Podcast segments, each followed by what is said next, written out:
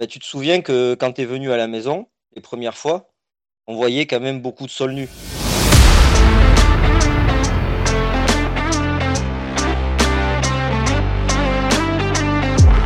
Du coup, voilà, donc euh, moi c'est Jonathan, je suis installé euh, dans le Lot, au sud du Massif central, avec mon père sur une exploitation laitière euh, en bio donc depuis 2010. Et on a une exploitation de 45 hectares, 32 vaches laitières. 30 ans à peu près, mon père s'était posé la question. euh, on était anciennement parti sur un système intensif. Euh, mon grand-père et mon père un peu au début. Et il s'est vite euh, posé la question dans les années 80, 90, fin des années 80, 90, de repartir sur le pâturage, d'intégrer beaucoup plus de pâturage pour diminuer les charges. Maintenant, ça fait à peu près une trentaine d'années qu'on est en pâturage en dynamique. On a quand même 45 UGB entre vaches laitières et renouvellement. Donc on est un peu chargé.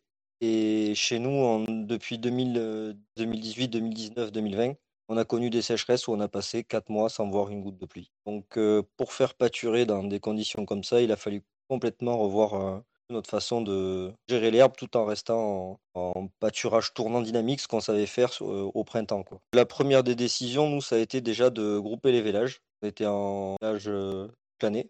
En groupant les vélages, euh, au début, ben, le système bio classique euh, voudrait qu'on groupe les vélages au printemps. Sauf que on s'est retrouvé avec des printemps très secs, surtout euh, le printemps 2020. On n'avait jamais connu ça. Fin avril, avec mais plus un brin d'herbe à ramasser.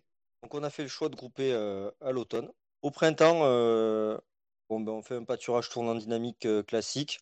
On sort très tôt pour décaler la pousse de l'herbe. Et après, on conduit ça au printemps classiquement tant que la pousse de l'herbe est bonne. L'été, du coup, le fait d'avoir euh, des vaches euh, euh, qui sont pas en production, l'été, maintenant, on a mis en place une rotation où on va faire du métail fourrage à l'automne. Plutôt, on va semer le métail fourrage. Du soit au printemps, ça nous permet au printemps, soit on va le faire pâturer, soit on va le faucher, soit on va l'enrubaner. Voilà, ça nous laisse une, une pour, pour pâturer ou pas. Et après, derrière, on va venir faire un couvert d'été, soit avec beaucoup d'espèces, soit maintenant, je pars sur des couverts d'été un peu plus classiques, euh, sorgho, colza, avec des légumineuses euh, style euh, trèfle soit annuel, trèfle violet. Du coup, on va faire pâturer ça plutôt, on va dire, sur un système pâturage régénératif. L'année dernière, on l'a fait. On a laissé le, mélange multi-espèces, faisait ma taille à peu près. Donc 1m70, 1m80. Et dedans, on venait déplacer le fil. bon, nous, on a fait. En- pour l'instant, on était euh, en déplacement à la demi-journée, une portion le matin, une portion le soir. Cette année, on aimerait, euh, on aimerait peut-être essayer 3-4 déplacements par jour l'été. Mettre plus de pression euh, sur des petites surfaces. Donc après, est-ce que après c'est pareil. Bah, tu te souviens que quand tu es venu à la maison les premières fois, on voyait quand même beaucoup de sol nu. Ouais. Les prairies, enfin, il y avait quand même beaucoup de sol nu, il y avait beaucoup de. Et bien là, euh, année, enfin, moi, je suis vraiment agréablement surpris. Est-ce que c'est la façon de pâturer et la façon de, gérer même l'été les hauteurs d'herbe de... Parce qu'en fait, mon, mon père, euh, depuis 2018, donc depuis la première sécheresse, donc 2018-2019, avait tendance dans son système à, même l'été, dès qu'il y avait une brindille verte, sortait les vaches. Fallait la ramasser. Alors que moi, les... donc 2020, et pendant juillet-août, on a arrêté de faire pâturer. Et au bout d'un moment, euh, oui, on va bouffer du stock, mais au bout d'un moment, enfin, comme j'ai dit, on était, euh, je sais pas si le mot est juste, mais on était en train d'accélérer le système. En fait, de toujours vouloir aller chercher la brindille et tout ça, on était en train d'accélérer le système dans le sens où on était en chute libre en fait. Est-ce que tu restes plus ou moins toujours sur la même grandeur des parcelles ou est-ce que selon la saison, tu changes les grandeurs euh, Alors, la- la- Nos paddocks, nos paddocks sont fixes, euh, justement euh, sur la question des haies. Donc, euh, depuis 4 ans, on a réimplanté euh, des haies sur les lignes euh, à la place des clôtures, en fait.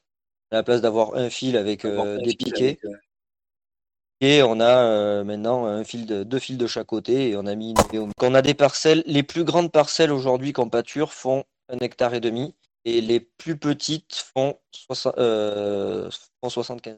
Ça va du simple au double, on va dire un truc. Et je voulais plutôt dire les, sur- les, les surfaces que tu coupes en deux, est-ce qu'ils restent aussi toujours pareils et tu changes juste le, le temps?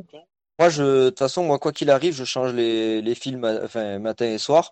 Après, euh, voilà, aujourd'hui, euh, une parcelle de nectar et demi, elle fait euh, quasiment huit repas. Et des fois, elle va en faire que deux. Là, l'objectif aujourd'hui, justement, des sorgho et des sorgho, des couverts d'été et tout ça, en fait, c'est de les semer au mois de mai pour, s'il y a grosse sécheresse juillet-août, et qu'on va tarir les vaches début juillet, de pouvoir passer les vaches dans les sorgho, tout ça, pour justement laisser les prairies tranquilles, pas y toucher.